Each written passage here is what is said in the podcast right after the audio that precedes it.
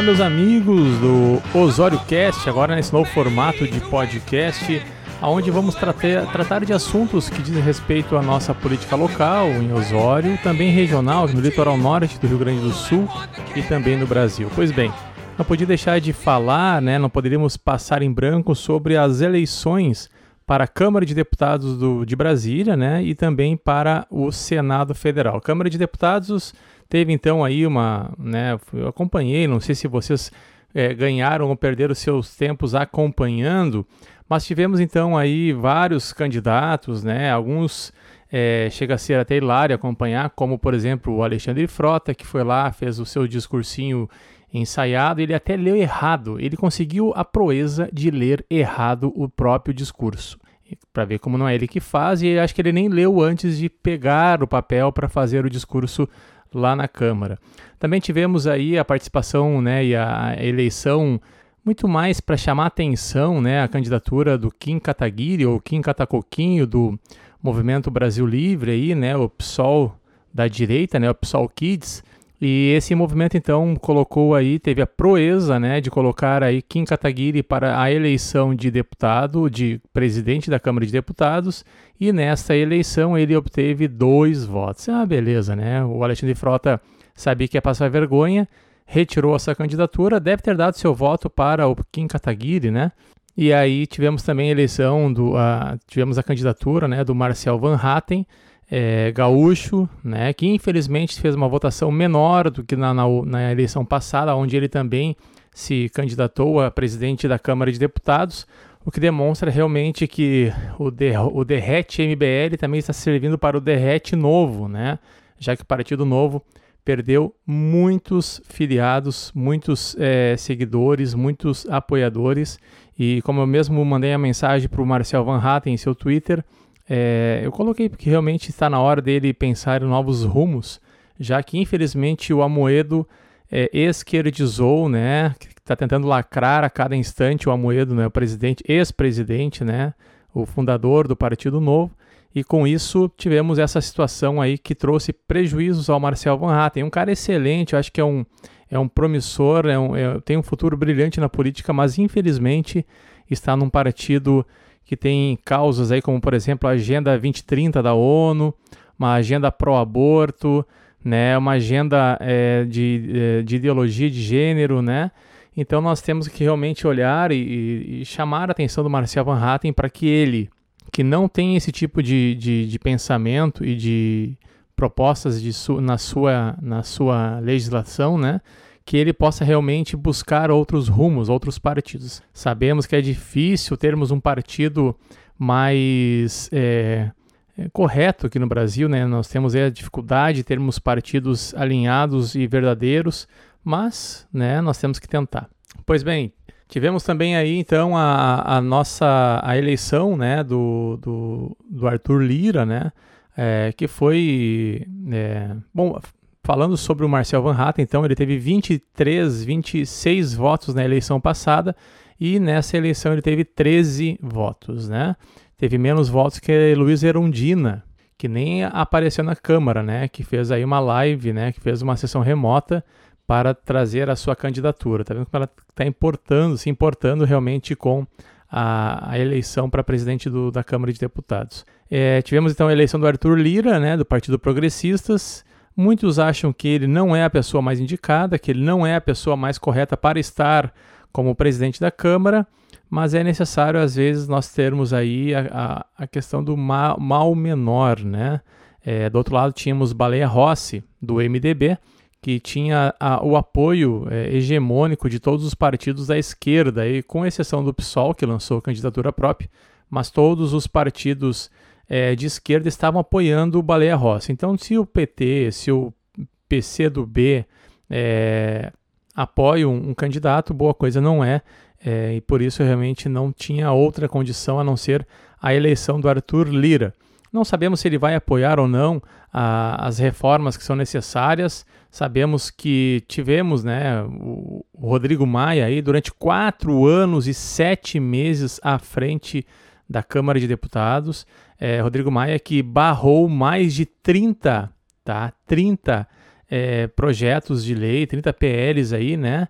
feitas é, determinadas, é, determinadas para enviadas pelo Poder Executivo ao Legislativo. Dessas 27 é, foram extintas, né, porque perderam prazo. Então a gente vê realmente que o Rodrigo Maia, que teve o apoio do governo federal é, na sua última eleição aí, né, é, trouxe realmente mais prejuízos do que benefícios ao poder federal, ao governo federal. É, não podemos é, deixar de torcer para que realmente Arthur Lira venha e faça diferente, né? Já começou diferente. Já no seu primeiro, no, no seu primeiro ato, ele impugnou a candidatura aí, a, a, a o registro de, de, de apoio de partidos né, que fizeram fora do prazo. Né? Então, quer dizer, aqueles que têm que servir de exemplo, né, cumprir a lei, estavam lá descumprindo o regimento, onde dizia que era até meio-dia e eles fizeram meio-dia e seis, meio-dia e dez, é, perderam prazo e é, é peremptório, não tenho o que falar. Né?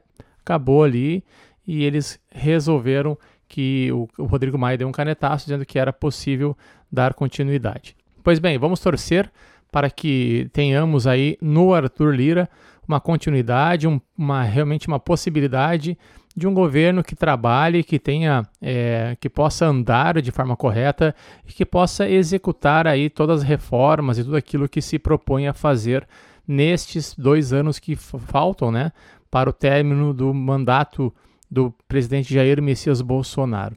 O que, que nós podemos levar, é, perceber com isso? É, nós não temos um partido conservador no Brasil. Né? O PSL, que foi utilizado para servir de casa aí para o, o presidente Jair Bolsonaro, ele depois que foi eleito, juntamente com centenas, com dezenas de deputados estaduais e, e federais, é, o, PSL realmente puxou o tapete, não quis abrir aí os seus, as suas agendas, os seus cofres para demonstrar a sua idoneidade ao presidente Jair Bolsonaro e com isso é, ele saiu do partido. É, temos uma dificuldade com outros partidos. Eu sou de um partido do vice-presidente da, da República, já, é, Hamilton Mourão, mas não gostei nada de ter visto o, o presidente nacional do PRTB, aí, Levi Fidelix, fazendo um comentário né, que realmente incomodou a muitos conservadores, porque não é hora de dividirmos a direita. Nós já não temos uma direita unida, né? nós não temos um partido conservador. Nós temos é, a direita é, Nova Era, né? que é o Partido Novo, aí, que são esses partidos que estão é, à frente, aí no, que tem essa possibilidade de governança, mas nós não temos um partido é, verdadeiramente conservador no Brasil. Isso é muito ruim, porque com isso nós não temos aí é, a possibilidade de ter uma pauta é, conservadora, de termos um trabalho realmente de direita conservadora, e com isso o prejuízo é muito grande.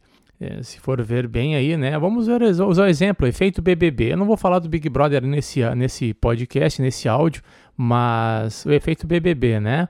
Eles estão lá demonstrando que realmente eles, quando eles querem eles se unir, eles se, un, se unem, né? Para derrubar, para ridicularizar, para fazer aquilo que é da vontade deles. A esquerda age assim. A esquerda se une, a esquerda, independente dos, do, daquilo que se tem contrário um contra o outro, né, daquelas, é, daquelas dificuldades de relacionamento que um tem com o outro, quando a pauta favorece a ideologia, eles se unem e fazem a, o que realmente aquela vontade deles prevaleça. A direita não tem isso. A direita briga publicamente, a direita é, age cada um puxando para o seu lado, e infelizmente a direita conservadora está perdendo muito com isso, né? Está é, tá na hora de realmente nós nos unirmos. Eu esperava, eu espero ainda que o Partido Progressistas tenha um olhar mais conservador, tenha um olhar de direita, é um partido de centro, né? não dá para esquecer que a, o PP faz parte do centro, é, assim como Democratas, o MDB, outros tantos partidos, né? É, mas é um, o PP em específico, Partido Progressistas mais centro-direita, né? O MDB centro-esquerda, posso dizer, o Democratas aí também. Então nós temos essa dificuldade de termos um partido verdadeiramente de direita, um partido verdadeiramente com pauta conservadora. Não podemos é, é, desistir desse sonho, mas nós temos que nos unir. Do contrário, não vai dar certo. Gente, esse é o podcast Osório Cast. queria trazer para vocês realmente que é a hora de nós nos unirmos, né? É, tendo em vista que eles estão tudo ficando apavorados. A esquerda tá, realmente está vendo que está perdendo, né? Se vocês perceberam, se vocês acompanharam aí o embate que aconteceu entre o Doriana, né, o calcinha apertada aí, que é o governador de São Paulo, e o Rodrigo Constantino. Então vocês acompanharam aí uma, um chilique que ele deu, realmente acusando o Rodrigo Constantino de novos crimes, né? E realmente pedindo a cabeça do cara é, em ao vivo, na rádio, dizendo que a Jovem Pan deveria repensar a contratação do Rodrigo Constantino. É, isso demonstra realmente o que, que é a ditadura que eles, é, né, e não podemos esquecer do Bolsonaro, né, ele se colou no, no Bolsonaro, fez todo um trabalho para ser eleito e depois é, ele traiu a causa, né, são os aproveitadores que existem aos montes, eu sou prova e eu sou vítima desse tipo de gente. Então, assim, é, vamos, o Constantino até, segundo o Luciano Hang, fez aí uma, uma proposta para o Constantino de fazer um desafio ao governador de estado de São Paulo, onde na Avenida Paulista, durante o horário comercial, durante a semana, cada um ficaria em torno de 500 metros um do outro e iriam caminhar no meio do povo em direção um ao outro e venceria aquele que chegaria mais inteiro, chegasse mais inteiro até o outro lado. Eu acho que não precisa dizer mais nada, né?